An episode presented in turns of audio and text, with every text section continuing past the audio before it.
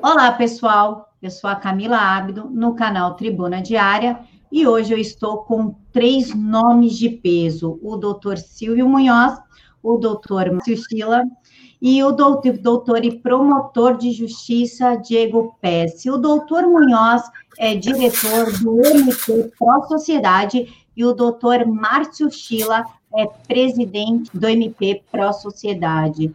Hoje nós vamos apresentar para vocês o livro recém-lançado do doutor Pesce, que é o livro Violência, Laxismo Penal e Corrupção do Ciclo Cultural.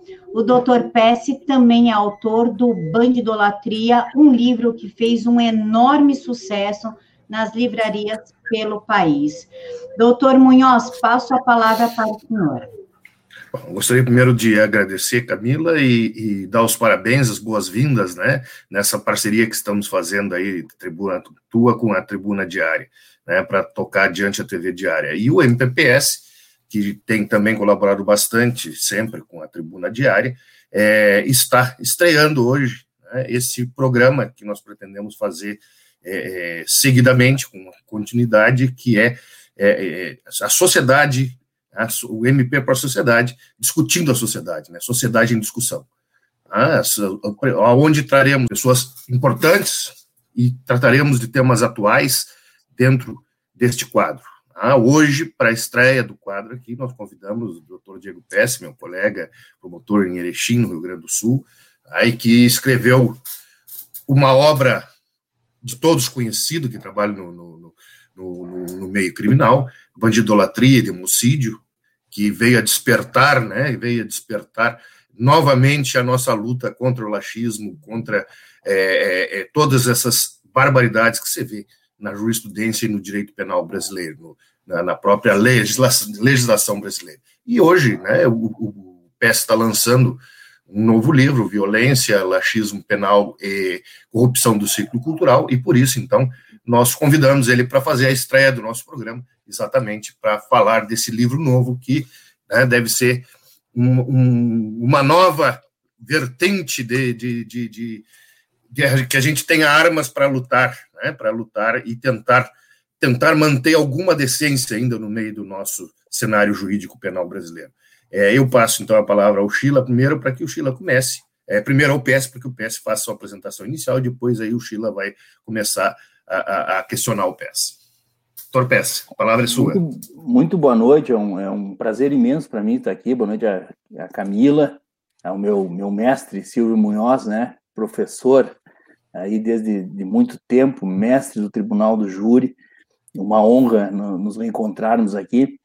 E também uma satisfação imensa estar com, com o Márcio aqui, um grande autor que nós temos no direito brasileiro hoje é, e, e, um grande debatedor. Então, fico muito honrado com esse convite do Ministério Público para a sociedade e a oportunidade de trocar algumas, algumas ideias com vocês aqui, né? Vocês correm aquele risco que o, que o Mário Quintana dizia, né? Convidaram o Mário Quintana para trocar uma ideia, ele disse, olha, eu corro o risco de sair perdendo. então, vocês correm esse risco hoje, mas fico muito honrado com, com o convite. É uma satisfação muito grande estar aqui com vocês. Sheila. Bom, o prazer é nosso, Diego, tê-lo aqui. É uma honra nós podemos estrear essa série de, de debates com, com, uma pessoa tão ilustre, hoje um homem de peso, nessa, nessa resistência pelo, pelo, pelo direito. Nós tentamos resgatar aquele direito que nós, que nós de um tempo para cá perdemos. Então, nós não poderíamos começar melhor, começar da melhor forma do que entrevistando o, o doutor Pesce. E eu começaria é, primeiro pedindo que é, você nos dissesse, fale do seu livro, né, do que, que ele trata. É, é, uma, é uma sequência do garantismo do primeiro livro? É, nós é, é tivemos o, uma nova abordagem? O, o primeiro livro, o Bandidolatria e Hemocídio, foi feito em coautoria né, com o meu colega Leonardo Jardim de Souza, e ele tratava de, dividido em duas partes. Minha parte era uma espécie de introdução e depois o Jardim tratava com, maestria ali questões atinentes ao garantismo. Esse livro agora, ele é uma coletânea de, de alguns artigos, de, de, vários artigos, alguns mais extensos, outros ensaios menores, que dois deles já constavam na terceira edição do Bandidolatria, e outros eu fui escrevendo durante meu período de estudos em Portugal, e posteriormente aqui no Brasil havia um desses artigos, que é, que é realmente inédito, ele havia sido escrito para uma publicação, e vai sair ainda, uma publicação do Alexandre Costa sobre globalismo, então, é, é uma coletânea com uma série, uma série de artigos que envolvem uma temática variada, Márcio. É, vai desde, obviamente, a questão da segurança pública, né, de segurança pública, criminologia, a questões como engenharia social, como aborto, né, é, e assim por diante. São, são, salvo engano, 10 artigos, eu não, não recebi o meu livro ainda dos Correios, é, mas são, está dividido em 10 partes, em 10 artigos, e o, o, fio condutor, digamos assim, da obra, claro que ela tem que ter uma, uma coerência, uma estrutura é, interna, o fio condutor da, da obra é justamente aquela ideia de ordem, de ordem do ser, né, do, do Eric Fegel, de, de, uma maneira bastante simples e resumida. Né? Uh, Fegel dizia o seguinte, o homem nasce numa sociedade que o antecede, e essa sociedade existe num mundo que a antecede. E esse mundo tem uma causa, né? Provavelmente seja Deus. E disso tudo se infere uma ordem, se infere uma certa hierarquia. Então, o que dizia o Wegener? Desde que o mundo é mundo, o homem busca um sentido, ele busca compreender uma ordem. Só que nossa existência é muito curta, nós não conhecemos o fim da história. Mas nós podemos eh, mediante um processo de contemplação, de análise, ter acesso a um pouco da realidade dessa estrutura de ordem. Né? Você pega, por exemplo, Julião Maria diz uma, com muita propriedade: o homem é, é, um animal que, em comparação com os demais animais da natureza, ele depende biologicamente dos pais por muitíssimo mais tempo, não é? E mais do que isso, uma vez atingida a idade adulta, ele depende da cultura estabelecida por aqueles que o antecederam. Né? Então, quando, quando o Edmund Burke fala da razão condensada das eras, né? toda, toda aquele, aquele, aquela herança cultural que nós temos, que o Mário Ferreira dos Santos fala, inclusive, a civilização herdeira de si mesma. É a isso que eles estão se referindo. É esse tipo de. a essa, esse ciclo cultural, essas condições todas que nós herdamos, que nós ganhamos de presente dos nossos ancestrais e que formam o ciclo cultural no qual nós vivemos. Que acontece? E aí entra propriamente na, na análise do livro das implicações né, da, da, modernidade. Quanto mais o homem se afasta da, desses princípios, desses valores que ele herdou, da, daquilo que ele tem como estabelecido, como, como conhecido, aquilo que ele preza, ou que deveria prezar, nós entramos num processo de corrupção do ciclo cultural, e isso acontece eventualmente, todas as sociedades têm ascensão e o declínio, e, e isso é sentido, né? É, se, se sente um declínio civilizacional. De que nós procuramos mostrar no livro é justamente que a partir da existência do, do, do relativismo, né? e aí na seara penal ele é expresso muito claramente pelo laxismo penal, pela frouxidão moral, pela descrença na, na, na necessidade de uma punição uh, de, de, um fato criminoso. Quando se, se, se, se, entra nesse processo de corrupção ciclocultural, nós temos períodos uh, de colapso civilizacional com consequências terríveis né, para a sociedade. Então, nós procuramos analisar, à luz uh, disso tudo, à luz dessas teorias todas, desses grandes autores, alguns fatos que, que se operam no Brasil, que acontecem no Brasil, que nós constatamos aí no dia a dia, podemos esmiuçar melhor depois, e algumas questões também de, de âmbito mundial, né? Você pega uh, questões como a, a, luta pela legalização do aborto, é um, é um, é um claro indício, né, de, de, de, que há uma, uma elite de, como diria o Thomas Sowell, intelectuais ungidos. Nós falamos disso, inclusive, no, no Congresso do MP para a Sociedade, em Santa Catarina, Santa uma elite de intelectuais ungidos que, que é, tem poder, né, quer ter poder de, de, de, vida ou morte sobre, sobre o restante da população, é aquilo que, que o, o Wegelin dizia a, a, a, tal revolta egofânica. O homem se coloca, coloca a si mesmo como causa, como criador no lugar de Deus, ele se coloca quase como um Deus, e abolindo, esquecendo uh, toda aquela herança cultural, tudo aquilo que ele aprendeu até então, todos aqueles valores religiosos, valores éticos, todos aqueles princípios, vou pegar na, na, área do direito, né? princípios estabelecidos, como uh, não há crime sem lei anterior que o defina, né?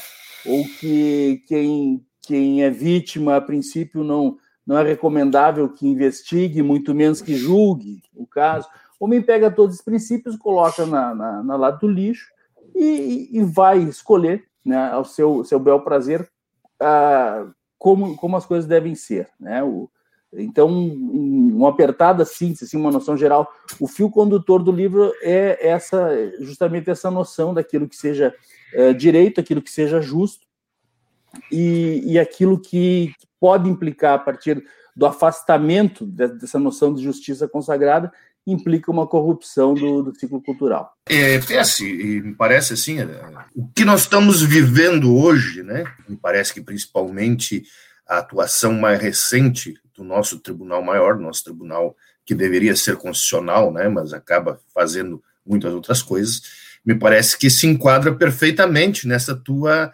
análise aí de rompimento do ciclo cultural. É, qual, qual é a, a, a importância que tu acha que tem, ou né, qual é a relação que tem atual desempenho do nosso, da nossa Corte Maior exatamente nesse aspecto. Até me, eh, linkei isso aí porque tu falou, né, no, no princípio do Lula Pena, assim, sem prévia, sem prévia comunicação legal, sem, sem previsão legal do, do, do, crime, sem previsão legal da pena, e isso nós já vimos, inclusive, foi quebrado, né.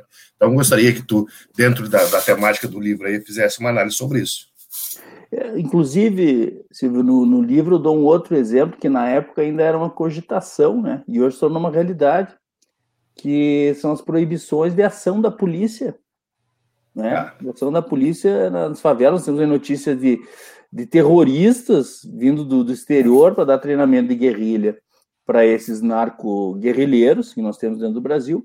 E aí você pega a, a polícia brasileira, impedida por ordem judicial, de, de atuar numa parcela do, do solo pátrio.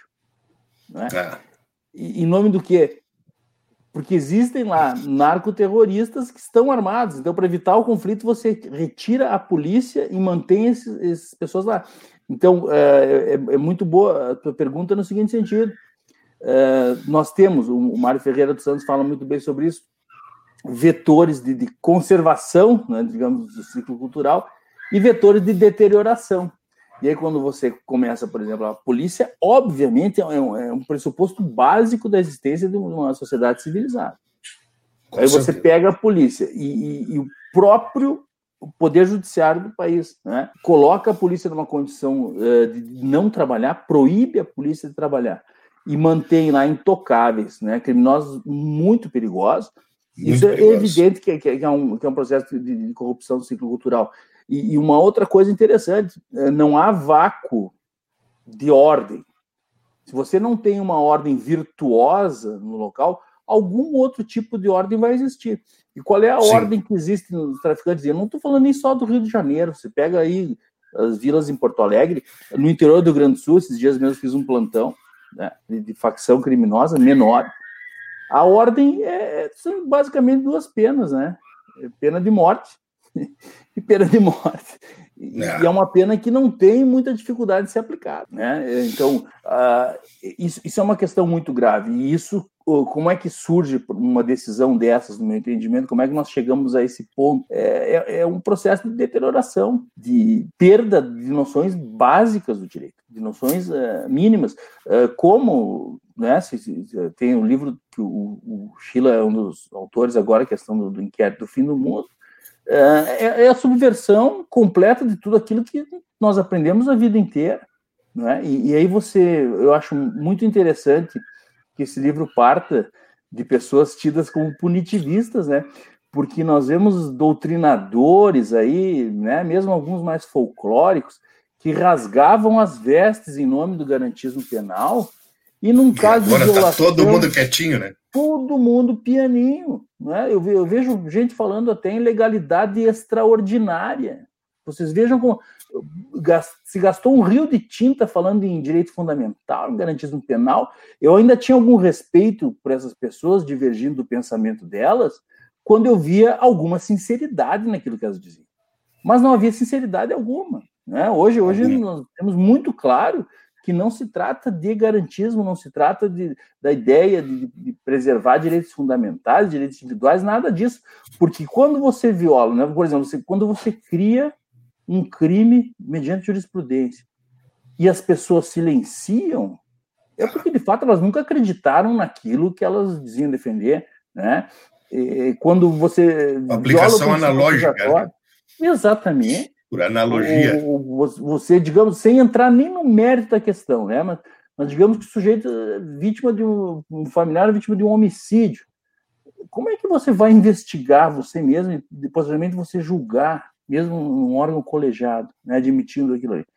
Isso é completamente alheio, completamente estranho, completamente dissonante de tudo aquilo que se aprende a vida inteira no direito, né? E ninguém fala nada, né? Ou quem interessante quem fala são justamente pessoas que, que realmente prezam o direito penal, né? Que realmente acreditam e têm, têm convicção é, em relação àquilo que é certo e, que é, e o que é errado. Aproveitar ó, essa, essa colocação que, num dado momento, você começou falando sobre esse direito minimalista, né? é, um direito que tende a diminuir a pena, diminuir a, a, um direito penal mínimo, laxista, né? Mas, ao mesmo tempo, nós acabamos de falar do inquérito no fim do mundo. A pergunta que eu faço é o seguinte: não, não lhe parece que no cenário nacional nós estamos criando dois direitos penais? Um direito penal para minorias, que é esse qual, frouxo, é, de poucas penas, que, que ninguém vai preso, mas, ao mesmo tempo, há um outro direito penal rigoroso, que não precisa nem é, respeitar as formalidades da, da acusação, é, o princípio da independência do juiz, esse, esses princípios que foram violados no inquérito do fim do mundo. Então, a, a ideia é que parece que existem dois direitos penais: um para a, as minorias e um direito penal para, vamos dizer assim, o, a elite dominante. Tem que ser severo com a corrupção, severo com os crimes praticados, vamos dizer aqui, pela elite branca. E um, e um direito penal frouxo, laço para as minorias. Como, como, como, que isso vai se encaixar nesse cenário? Como que é possível coisas tão díspares? Uma parece que o direito penal vai sumir, outra parece que ele vai voltar draconiano. Como que você enxerga essa situação? Sheila, eu, eu vou dividir a tua questão em, em duas partes, né, segundo me parece mais, mais razoável, de acordo com o que eu vejo. Primeiro, essa questão do direito penal para a elite e o direito penal para o povão. Uh, o Silvio há de lembrar bem, logo estudante de direito indo na escola do Império, o que mais se dizia era é, uma frase, salvo, salvo engano, atribuída a um camponês na América Central, que a lei é como a serpente, ela só pica os descalços. Vocês recordam disso? Sempre que se uhum. tinha um caso, né, condenar alguém, muitos professores, todo mundo dizia, olha, né, porque na época o que acontecia? Uh, realmente os casos grandes de corrupção não, não, não, não, se tinha consequência alguma, né? Sempre famoso famoso caso da pizza lá, sempre se, se acabava em pizza, não, não se conseguia. Jeitinho brasileiro. Num, num, escalão mais alto, né? bons advogados, uh, operações às vezes que deixavam algum, alguma brecha para anulação, então se tinha essa ideia. Mas quem dizia isso, na verdade, não queria a punição do, do escalão de cima, queria a impunidade do escalão de baixo também. Né?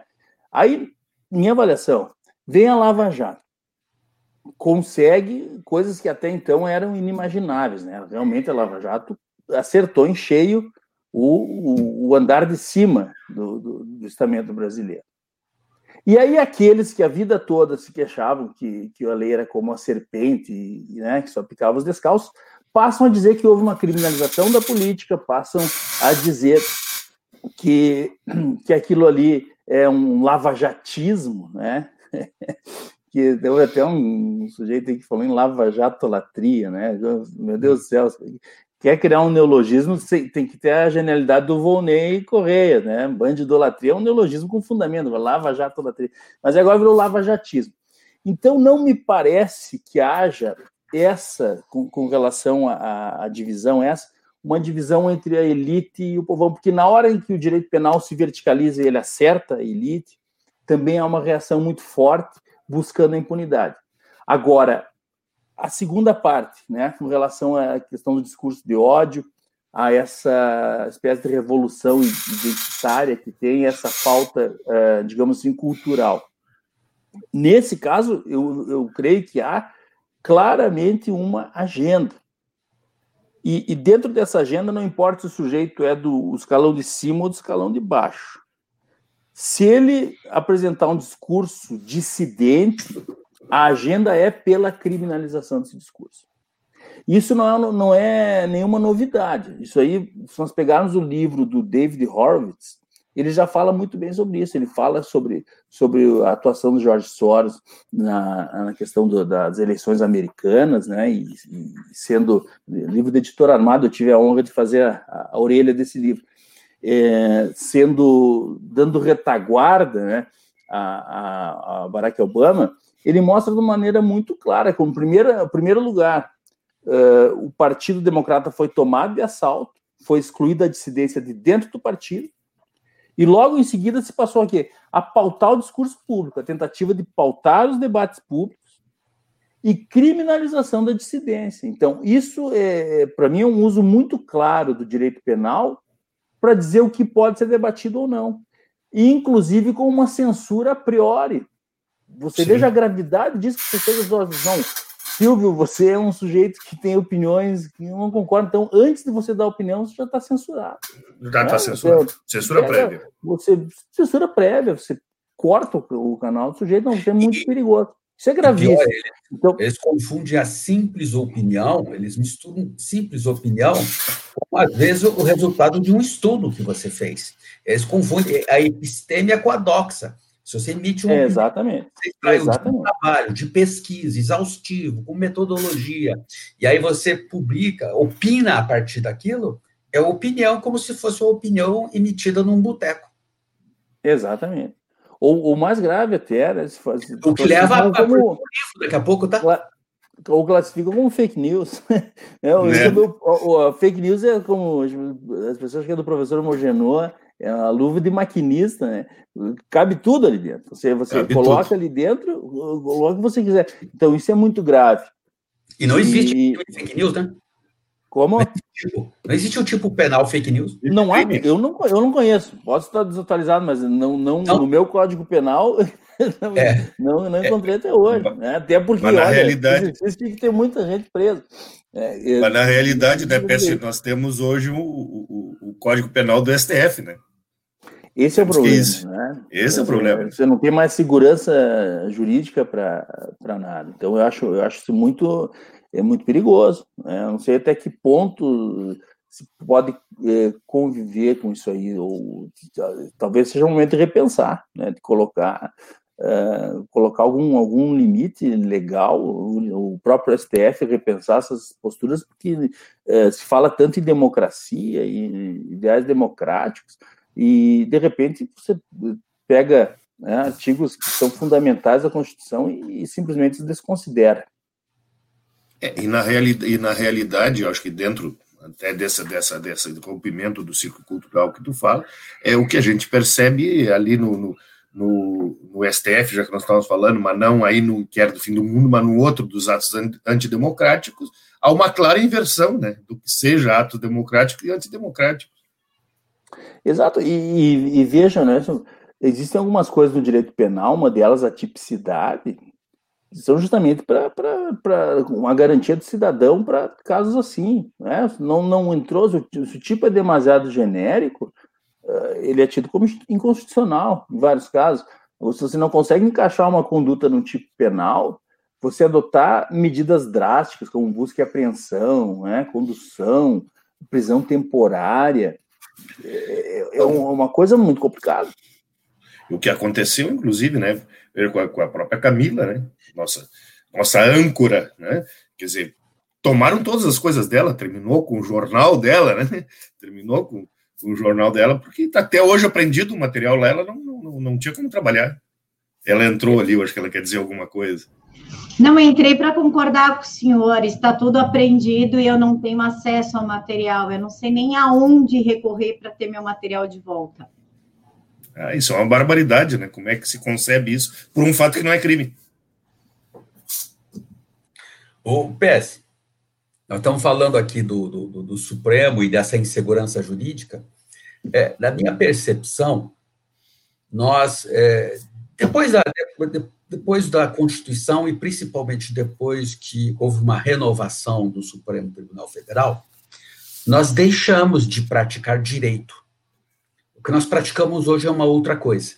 Nós praticamos um tipo de sociologismo jurídico, nós praticamos algo que não é o direito mais é fácil ver que um dos princípios basilares do direito penal foi desprezado, assim, sem muito argumento, sem muito. É, meio no, invocando princípios mirabolantes é, é, e, e, e, mudando todo, todo, todo, todo, todo o contexto de uma tradição romano-germânica. Germânica. Esse direito germano-românico ele está na base da civilização ocidental. Ele é um dos pilares de sustentação da nossa cultura. A moral judaico-cristã, é, a filosofia greco-romana e o direito romano é uma síntese disso. Ele, ele, ele, traz tanto a filosofia como ele traz a moral judaico-cristã. É, essa luta pelo direito é uma estratégia de uma luta cultural? Sheila, eu acho que essa questão coloca muito bem e isso foi muito bem abordado num livro chamado Direito e Revolução, é um clássico do Harold J. Berman. E ele fala justamente sobre isso, como, como o direito, né, como a história do a tradição jurídica ocidental ao longo dos, dos séculos, esse direito romano, mais a Israel e o direito canônico, como isso uh, formou uma amálgama e como isso sobreviveu a vários movimentos revolucionários, é, absorvendo, né, absorvendo aquele ímpeto revolucionário e assimilando, assimilando aquelas, aquelas ideias e posteriormente adequando tudo aquilo e seguindo as tradições, né, é, do, do, do, direito romano, né, tradições de, de Israel, né, todas as pilares da nossa civilização. E, e, e o professor Berman, eh, ele, ele diz mais adiante que a partir da Primeira Guerra Mundial, isso entrou em crise eh, de uma maneira meio que insolúvel, porque ali aconteceu a perda da fé do Ocidente na sua capacidade de, de viver como uma civilização. E, ali, e aí acontece uma subversão. Né? Aí o, as ideias, os ideais, a ideologia revolucionária, né? a ideologia, a, a doença da alma, como foi Glenn diz, a ideologia subjuga o direito e você coloca o direito a, a serviço do Estado. Então, o direito arrancada dele toda a sua historicidade, né? tira aquela raiz histórica dele tira a transcendência, sobra o quê?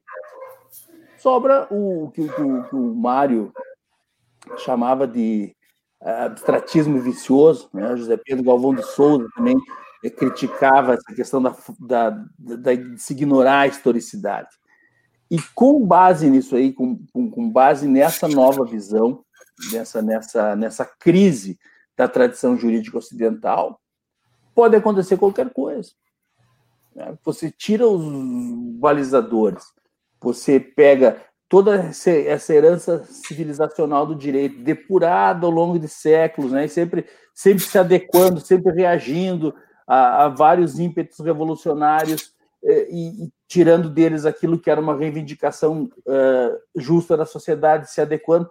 Você pega isso e, e, a partir de determinado momento não consegue mais fazer essa, essa absorção e simplesmente é, o, o, direito se torna um instrumento, né? na mão de alguém que vai usá-lo da maneira é, da maneira como ele aprover. E você está sujeito a tudo. Se você tiver muita sorte, você vai ter alguém é, que vai usar com parcimônia, que vai atender, vai respeitar aqueles canos estabelecidos. Se você não tiver sorte, você tem é, aquilo que, que mesmo o Mário chamava corrupção do ciclo cultural. Né? O, o professor Ricardo Dipp, eu até tinha um, aqui, ó, esse, essa obra aqui é, é monumental. Segurança jurídica e crise do mundo pós-moderno.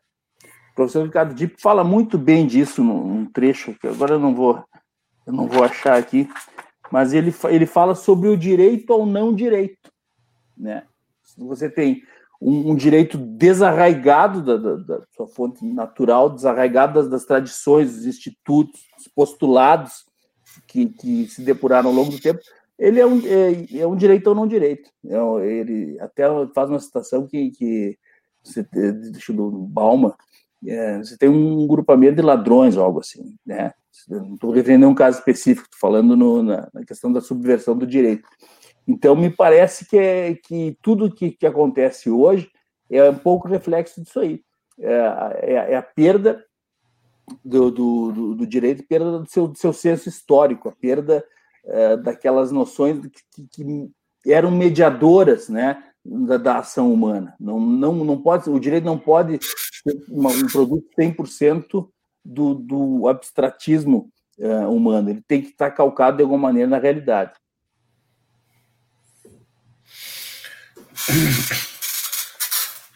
É, me diz, me diga uma coisa, meu caro doutor Pesce, e dentro desse novo livro aí, quais são as perspectivas? Tem alguma ideia de como nós sairmos dessa, dessa armadilha que nós estamos? Olha, é muito difícil, né? Eu, eu, eu tenho há muito tempo comigo já uma, é, uma ideia de que nós não vamos ver a saída. Né? Nós não vamos viver para ver.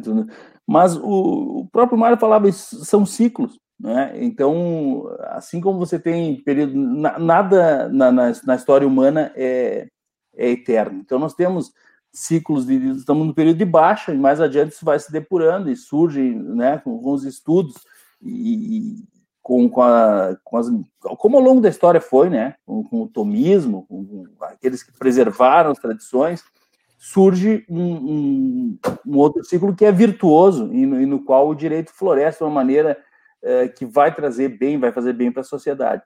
É, eu acho que o papel de todos os estudiosos que, que não são engajados a, a nenhum interesse espúrio, né, nenhum, nenhum interesse que não seja o, o bem da sociedade, é justamente manter acesa essa discussão, mostrar para as pessoas, na medida do possível, que existe um outro lado, e mesmo enfrentando, né, eventualmente, tentativas de, de, de, rotulagem, né, que se coloca, meu Deus do céu, você falar que num Normal, país né?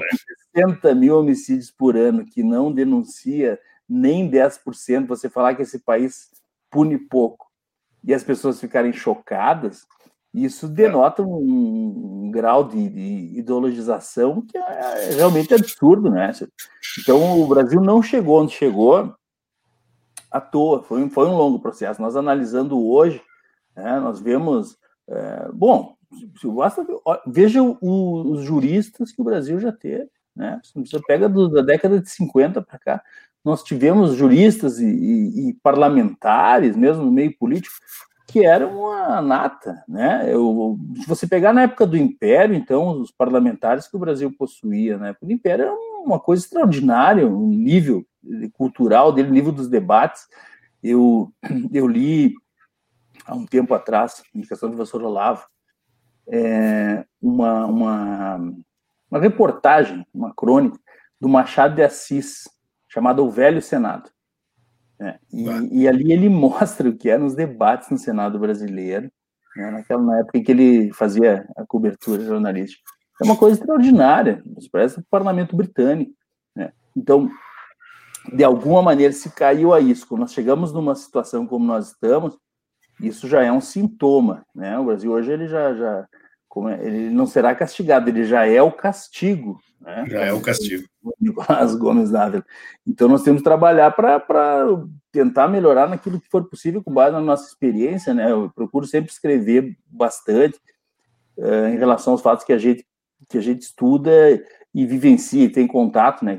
especificamente segurança pública, que eu entendo que é uma área que, que o Brasil está muito perdido. É, muito, pegou um caminho muito errado e estava indo para uma situação quase que intolerável, né? Estava indo para 70 mil notícias por ano. Agora, é. recentemente, melhorou. Um Verdadeiro democídio, como dissesse no primeiro é, livro. Né? Exatamente, como teve um, um sujeito na praça aí que, que não conhecia a palavra. Demonicídio. Demonicídio, né? Tu vê como... É, tem, né, Silvio, sabe? É.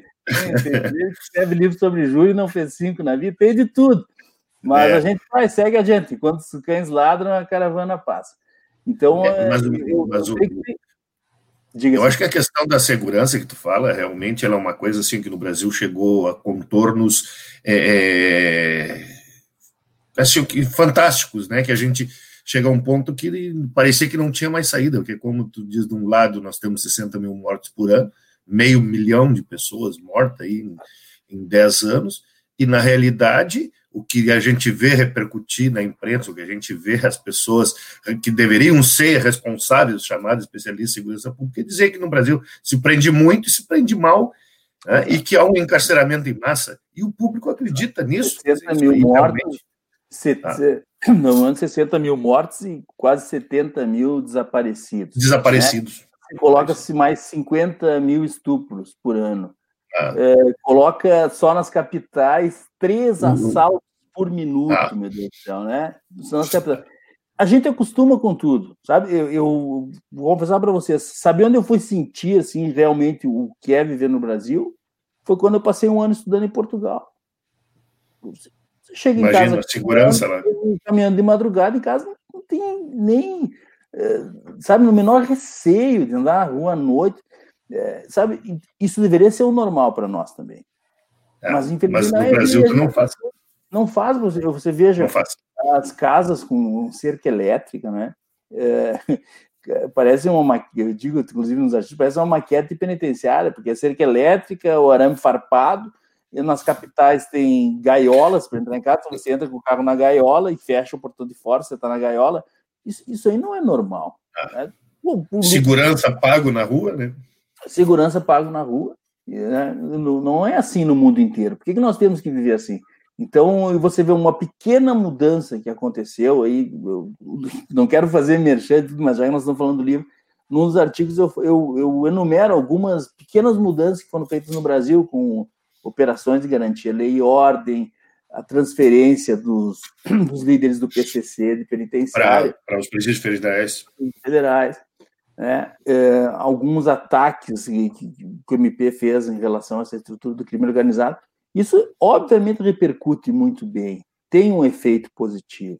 Né? E aí, as, claro, sempre aí aparecem os especialistas para desmentir, para dizer que aquilo ali realmente não teve influência nenhuma e que a queda da criminalidade foi é, por fatores é. desconhecidos. Se, como diz o quando você faz exatamente é. o contrário daquilo que eles disseram e dá certo. Daquilo que eles pregam, né? Exatamente. Então, é, essa reversão de uma, de uma tendência. Mas, mas interessante, né, Peça, tu ver assim, ó, como a coisa pode funcionar, né? Porque foi só uma ameaça de uma pressão maior, dizer, que não, não claro chegou a, a, fazer e o troço caiu. Né? Claro que sim, caiu. exatamente. olha, deu um grito ali, ó, nós vamos começar a aprender, e o troço. Exato. Exato, exato. Ah, houve, ah, os estados que estavam numa situação mais calamitosa, houve intervenção federal, né, no, no, no uhum. Rio de uhum. Janeiro, e, e, e, não foi assim, não foi nada extraordinário, foi apenas um pequeno choque não. de ordem, né? E então eu, claro que há muita coisa para fazer. Eu acho que há, há um, uma necessidade muito grande se investir no sistema penitenciário, porque aqueles mesmos Com que denunciam o sistema penitenciário como como uma como sucateado, como é, e de fato está. Não deixam construir. São os primeiros a se insurgir quando se fala em, né, em, em reformar. Então, é, tem muito para ser feito. E são os que sustentam também, né? É só tu pegar aquela agenda do, do da, da, da desencarceramento, desencarceramento. São tentar desarmamento da polícia, desmilitarização Exato. da polícia, e, e, etc, e a criminalização etc. da polícia, né? O que é, busca ali é, é, ali é um caso daquilo que nós falamos há pouco, Chico, da, que o, o, direito penal é utilizado conforme a cara do freguês, né? É. Para o policial, uh, o direito penal máximo. Isso, isso é uma, é uma coisa que está nessa agenda, assim, de qualquer maneira. E veja, jamais defendi brutalidade policial, violência policial injustificada, nada desse tipo. Agora, você fazer, perdão, você fazer uh, análise dizendo que a polícia no Brasil é a que mais mata, sem considerar que ela é a polícia que mais morre no mundo, é uma coisa desonesta. Né? Temos o, os estudos do coronel Fábio Cajueiro, ele mostra muito claramente. Polícia, polícia carioca. Tem uma entrevista em... dele hoje, tem uma entrevista dele hoje para o canal Tribuna Diária, foi a estreia do, do canal. Oh, que hoje. beleza. Uma entrevista do Cajueiro maravilhosa, ele, ele analisa aqueles dados todos de uma forma assim, ó, perfeita, de Exato. tanto os mortos como os feridos nos últimos 20 anos da polícia. Isso, ele fala na, na região metropolitana do Rio, é uma coisa que não, não tem comparação com qualquer guerra, né? Então, é. como é que você vai ignorar esse dado? Eu, eu apresentei, eu vejo, eu, eu estudei em Portugal no, no, Instituto Superior de Ciências Policiais e Segurança Interna, né? Estudei estudo ainda, estou concluindo agora o meu mestrado. E numa das apresentações que eu fiz lá, eu mostrei esses dados né, da Polícia claro. Brasileira. E foi um impacto. Não, não, silêncio na aula, todo mundo chocadíssimo. Né? E, e o, mesmo o professor, o professor doutor Luiz Elias, um grande policial, um sujeito muito estudioso, sabe tudo de ciência policial, é, o professor Luiz Elias, ele com toda a experiência que tem, ficou impressionadíssimo, porque é uma coisa que foge do normal. É. é uma coisa absurda. E, e esses policiais é, que, que, que, sofrem tudo isso, né, temos, temos, imagina psicologicamente o que é você sair todo dia para trabalhar com um risco altíssimo de ser, de ser morto, né?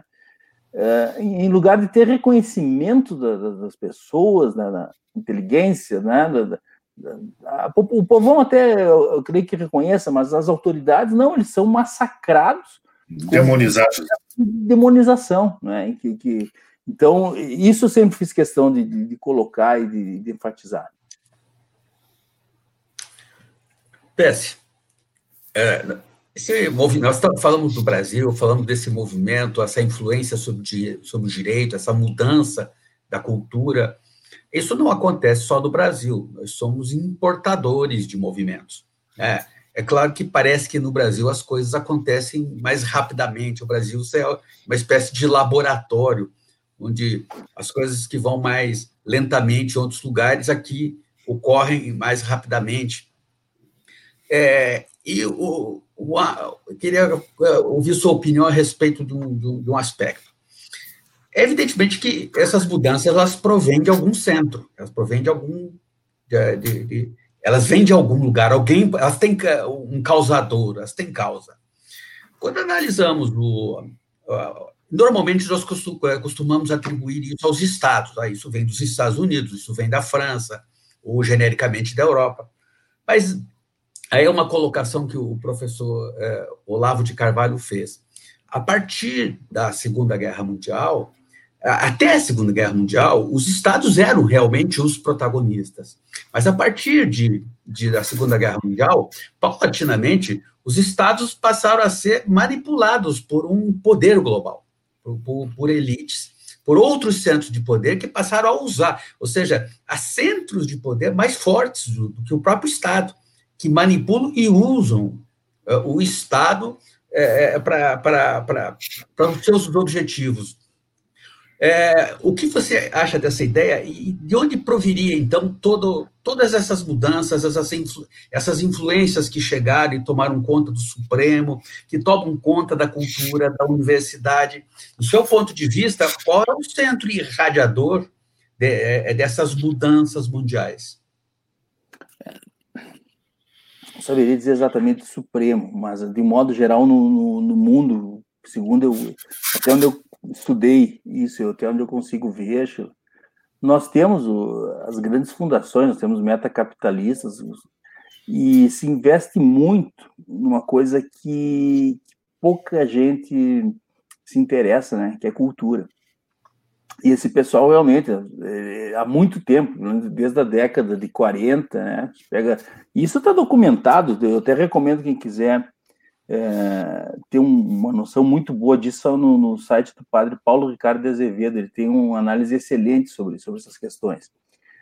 E uh, se, se tem essa agenda com determinadas metas, né? Então, vamos colocar, o aborto é uma meta. Né? Agora nós temos, por exemplo, os Estados Unidos está numa guerra civil com o Black Lives Matter, né? Estamos antifa tal.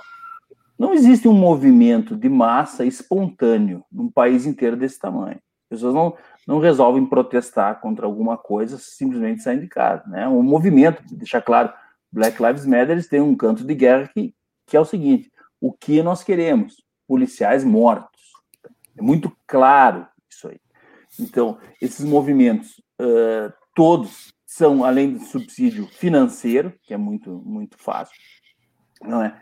eles estão lastreados em, em muito estudo, em, em, em, várias pessoas que, que são recrutadas, que são estudiosas da matéria, que sabem exatamente como se deve fazer e o que se deve fazer para implantar determinadas agendas, né? Processos de desestabilização, né? com relação à polícia, para mim é, um, é, o mais evidente de, de, todos, talvez junto com o aborto, né?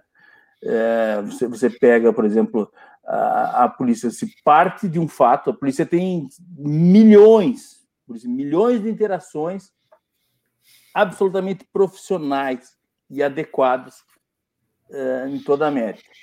Você parte de um caso né, de, de abuso, de mau procedimento policial, que deveria ser punido, e incendeia um país causando inclusive mais mortes, inclusive mortes e depredação de patrimônio de pessoas da comunidade afro-americana que o movimento alega defender. Então, é óbvio que isso é um processo de subversão deflagrado, com algum objetivo que eu né, não sei, então, aquela crença no negativo de que do caos vai surgir alguma coisa boa, ou talvez algo uh, pior, coincidente inclusive com as eleições. Você pega a agenda abortista, por exemplo. Há quanto tempo Chesterton já denunciava essa agenda abortista, né? E cada mais isso vai sendo, cada vez mais isso vai sendo implementado no, no mundo é, com subterfúgios, né? Com direitos reprodutivos, com sempre alguma coisa que tangencia a questão central, que é o quê? O assassinato do bebê. Assassinato. E a partir de, quando era bonito eu, falar de Todo ligado à eugenia, exatamente. Eu, eu falo. Eu no, mudando o vocabulário. No primeiro livro, inclusive. Exato, no primeiro Vai mudando os nomes. Né? Sim, política. No, no bandidolatria. Saúde reprodutiva no final, mas era Saúde controle. reprodutiva. Era eugenia no, no primeiro. Era um bonito de se falar. No primeiro livro, no, no, no Bandidolatria, inclusive, eu tenho um dos capítulos que fala, né, os herdeiros de Margaret Sanger, porque o aborto, tal como foi implementado nos Estados Unidos, foi por uma questão uh, eugênica e racial. Né? Por que foi implementado nas comunidades negras? Que se recrutavam pastores negros para convencer as pessoas a abortar? Uma, eliminar a população negra tanto quanto fosse possível nos Estados Unidos. Não à toa, essa senhora palestrou para famigerada e execrável Ku Klux Klan, né, em Nova Jersey. Então, e, e, aí, de repente, essas ideias são vendidas e defendidas como se fosse um supra-sumo do, do iluminismo, né? da defesa aí, iluminista, pelo amor de Deus. Sabe? É. Isso aí isso é uma coisa hedionda, mas com uh, o, o approach correto, as pessoas passam por muito descoladas e por, por muito sabidas, não é? muito humanistas defendendo isso aí. E aí, PS, voltando à, à pergunta que, que, eu fiz e a sua resposta, todos esses movimentos ao longo da história, quando nós rastreamos, nós vamos encontrar as mesmas fundações metacapitalistas por trás financiando, desde 1900, a virada do século, a eugenia, a saúde reprodutiva, todos os grandes movimentos, você tem lá um financiamento até hoje. São os mesmos é. atores, só que eles ficaram mais fortes. É, Sim, hoje tem milhares e milhares de ONGs espalhadas pelo mundo para fazer, né, para divulgar essas ideias. Você pega, é. eu peguei livros aí, você vê quem são os, quem patrocina a publicação. Né? Você, você precisa nem ler abrir o livro, você vê quem patrocina já sabe o que tem ali dentro. Né? Sim. E, e então é, é, realmente um poder, é, é um poder hegemônico, sabe? Porque você vê as pessoas que, que lutam contra isso aí, lutam de uma maneira, como vou dizer, até artesanal, eles não contam com, com suporte, né? O, pega o desarmamento mesmo, né? o desarmamento civil, que é uma outra agenda, inclusive da ONU. É, desarmamento não aconteceu no Brasil por milagre, porque me lembro na, na, época, assim, era um bombardeio maciço era. de publicidade, e, e, três ou quatro ali, o Benê, meu amigo Benê Barbosa, e outros lutando contra, né? E era um plebiscito que eu, é, um referendo que eu achei Eles davam como certo. Não, não, tinha, não se tinha possibilidade de que acontecesse o que aconteceu. Né? Então, meio quase que um milagre. E, e, assim são essas agendas, né? Baseadas na, na, na desinformação. O, o, meu artigo, acho que talvez seja o mais extenso deles na, eh, nesse livro do, sobre o laxismo penal. Ele diz, ele trata justamente disso aí, é da, do assassinato de Deus a abolição do homem, né? pegando aquele, aquela obra do, do, do C.S. Lewis, e, e, fala justamente o seguinte, que dentro desse contexto de, de, de, do homem se colocando como um novo criador, né? o homem é, sendo, sendo o novo detentor do poder de vida uh, ou morte, né? e da, da ordem do ser, uh, o aborto é uma consequência natural. Né? O, o, homem vai acabar sendo abolido, que é, que é a conclusão do, do, do C.S. Lewis, né? porque você não tem mais qualquer restrição moral, moral, é, ética, religiosa ou legal. O homem pode tudo. E se ele pode tudo, ele, ele, ele vai acabar fazendo isso. Ele vai abolir o próprio homem. Não, não tem outro homem, não pode viver solto no ar. Né? Aliás, ah, é, é, teve uma palestra recentemente do ministro Barroso, em que ele foi vaiado. Foi em São ah. Paulo, e, e, que aí foi argumentada essa questão do, do, aborto, quer dizer, entre a vida da criança e a vida da mulher, e aí ele, ele invoca como fundamento a moral kantiana. Ah, eu vi essa palestra, eu vi essa é, palestra. É a moral kantiana, é, e, e é uma moral que pode ser muito bem utilitarista, porque a moral kantiana, é, é, é, Kant não sabe qual é a moral, então eu tenho que construir uma moral que eu possa me determinar. E aí, se eu sou o centro, o que é melhor para mim? Faço o que for melhor para mim. Aí você passa a ser o centro irradiador de toda a moralidade. Exato. É, é, é aquilo, é aquilo que o Rosenstock chamava de, de escatologia secular. A escatologia é a crença numa é. salvação divina e de repente veio o sujeito não, a salvação divina não tem, mas eu vou salvar vocês nesse mundo aqui mesmo. Né? Sim, é, sim, com relação ao aborto, o, filosoficamente, que me parece que, que aborda melhor, e, e aqui eu tomo por norte, é, é o William Lane Craig, né, que é um filósofo que ele diz o seguinte, que as questões básicas são, são essas. A vida humana possui valor moral intrínseco? Primeiro. E a segunda, o feto é uma vida humana? Pronto, acabou. Pronto, não tem que discutir mais. Ela possui valor moral intrínseco, não, não há dúvida nenhuma. O homem não é um meio para nada, o homem é um fim em si mesmo. Né? O homem é consagrado, inclusive, em convenções internacionais, consagrado pela própria ONU. Né? E o feto é uma vida humana? Óbvio que sim, não, não se Óbvio conhece. Que sim, é, que virado né? cavalo, alguns até meio burrinhos, mas, mas todos são humanos, meu Deus do céu, né? Todos eles são. Então, feitas essas duas ponderações, você coloca a questão na perspectiva certa. Agora, você falar em, em, em embrião, em uhum. amontoado de células.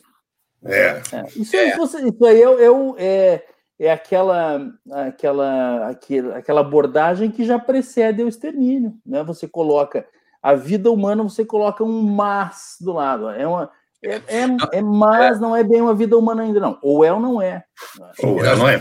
O, o, o, cientificismo ainda. Aí nós temos aquela, aquela crença na, na ciência e que a ciência virou fé. Então, é, depois de Kant, quer dizer, ele fez bem aquela divisão entre fé e razão. Então, se são coisas da fé, não são coisas da razão. Então, elas não podem entrar no debate científico. E a crença na ciência, ela leva que você é, é, tenha, é, tenha fé em tudo que ela diz ou no que ela irá dizer ainda. Ela não sabe, mas saberá. Então, se a ciência não sabe determinar quando começa a vida, e ela não sabe mesmo, muito menos, eu não estou falando da vida humana, a vida, definir vida. Ela consegue descrever, mas não consegue conceituar. A vida humana é muito mais difícil. Daí o que, que acontece? Ela, ela só considera que é uma vida lá no, no, no útero quando está a partir de é, tantas semanas. Antes ela não consegue dizer. É, como a ciência não consegue dizer, um dia ela dirá, mas hoje ela não diz, você não pode responder, porque se você responder, não, começa Deus do nascimento, ah, isso é religião. Religião não vale. religião não vale. Só a ciência pode. Ela não sabe agora, mas saberá de manhã. E por e como enquanto ela não diz, vamos ficar com os conceitos razoáveis da ciência que ela acha que é quando o desenvolvimento do feto chegou a tal ponto. E nós ficamos disso. E aí, o é. que, que é isso? Não se pode considerar a fé, mas a ciência virou uma fé, uma fé religiosa. Eu acredito-se na ciência do que ela vai fazer, no que ela diz, muito embora se saiba que de tempos em tempos tudo que ela diz cai por terra. Ela própria se desdiz o tempo todo. Tá aí a OMS para não nos deixar mentir. Não deixar mentir, né? Se desdizendo toda hora. É, isso é verdade. Aí segue lá, o Silvio, qual que é a sua próxima pergunta? É, é, eu acho, embora a gente não sinta o tempo passar, Sheila, nós estamos praticamente com uma hora já de, de live, né? Ainda mais conversando com o PS, né? papo é. fantástico, aí a gente não vê o tempo passar. Ah, não, é, eu procuraria que o, que o PS, de repente, fizesse as considerações finais, a não sei que você tenha alguma outra pergunta. Não, acho que nós já conversamos bastante. Ah. E aí o PS, acho que faz as considerações finais dele. Bom, pessoal, eu agradeço imensamente esse espaço que vocês me concedem aqui, agradeço pela chance de, de divulgar a minha obra. E minhas considerações finais são no sentido de parabenizar né, o, o MP para a sociedade, é, eu acho que é um movimento que, que, surgiu muito bem no cenário brasileiro. Nós precisávamos de um contraponto também né, a, a, tudo que se vinha que se vinha dizendo e fazendo. E é um contraponto muito legítimo, muito muito corajoso e muito responsável, muito muito pé no chão. Então eu, eu fico muito honrado em fazer parte de, dessa dessa live aqui. Vejam, eu fico muito à vontade para dizer isso, porque eu não sou sequer integrante do para a sociedade. Né? Deveria, meu doutor. É, Deveria. Eu tenho, eu tenho é, por, por hábito é, não, não me, me associar, pra, inclusive para poder opinar com, com maior independência. Mas sabe que eu sou sócio de uma associação aí só pelo plano de saúde, que nós é. não podemos ficar sem. Mas eu, eu, não dá para ver. O jeito que está hoje não dá. Né? mas assim isso não diminui nada mesmo é, é meu apreço por vocês e, e o respeito assim e podem contar sempre comigo sempre que precisarem estou sempre às ordens é uma satisfação imensa e tenho em vocês dois grandes amigos é uma, uma honra muito grande. Agradeço demais por terem me, me aberto essa, esse espaço aqui para a gente debater. Nós te agradecemos. Nós que, que agradecemos a ti, peço pela gentileza de nos atender e chamaremos em outras oportunidades com certeza, porque a ideia do Império para a Sociedade é conseguir é, continuar com esse programa, fazendo né, entrevistas com pessoas é, é, conhecidas da nossa sociedade para discutir esse tipo de coisa como nós discutimos agora. Muito obrigado pela tua presença e pela tua, é, é, tua compreensão para conosco. Doutor Pesce, só uma última pergunta: onde que as pessoas podem achar o livro do senhor? Ah, é verdade. Direto da editora, que mais? Tem na, na Amazon, né, eh, nessas, na editora, na livraria do Beni, livraria do Bernardo, da Ana Campanholo, todas essas, essas livrarias ligadas à CDET.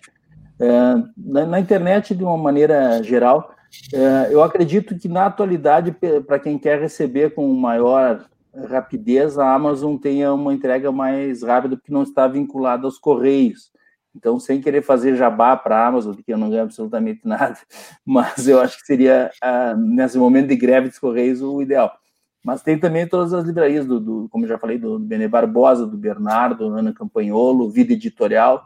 Entra na internet, lança livro, você vai achar, inclusive, o melhor preço, que volta e meia tem, tem uma promoçãozinha. Pessoal, esses são aí os maiores nomes MP Pro Sociedade. Espero que vocês tenham gostado. As redes sociais estão aqui na caixa de informações. Eu sou a Camila Abdo, direto do canal do Tribuna Diária.